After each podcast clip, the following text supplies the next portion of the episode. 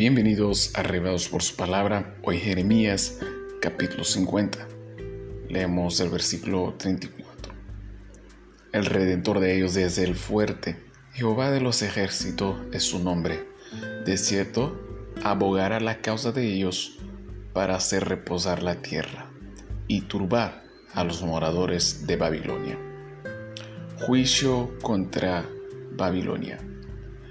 En esta secuencia de juicios al final del libro de Jeremías, que por cierto lo terminaremos mañana, gracias por su compañía en esta jornada, hoy tenemos juicio en contra de Babilonia, sobre todo. Leemos el versículo 24. Te puse lazos y fuiste tomada, oh Babilonia, y tú no lo supiste, fuiste hallada y aún presa porque provocaste a Jehová. Este versículo narra cómo fue la destrucción de Babilonia histórica. Como dice el versículo 24, fuiste tomada y no lo supiste. Según Daniel 5, los persas tomarán la ciudad, mientras todos festejaban embriagados y literal no se dieran cuenta que estaban siendo tomados. Esta realidad nos permite conectar con Babilonia espiritual, como dice Pablo y bien, cuando digan paz y seguridad, les sobrevendrá repentina destrucción. Les sobrevendrá repentina destrucción. Dicho de mejor manera, no puede haber paz para los que roban la paz de los hijos de Dios.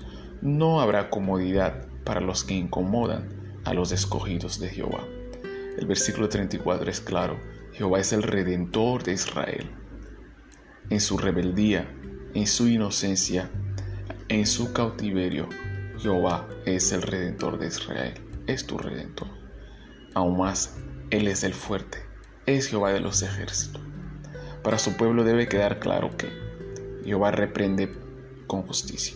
El cautiverio fue una reprensión justa, igual lo sería la destrucción de Babilonia. Él es el justo juez. ¿Y tú, amado, de qué lado piensas ser juzgado algún día?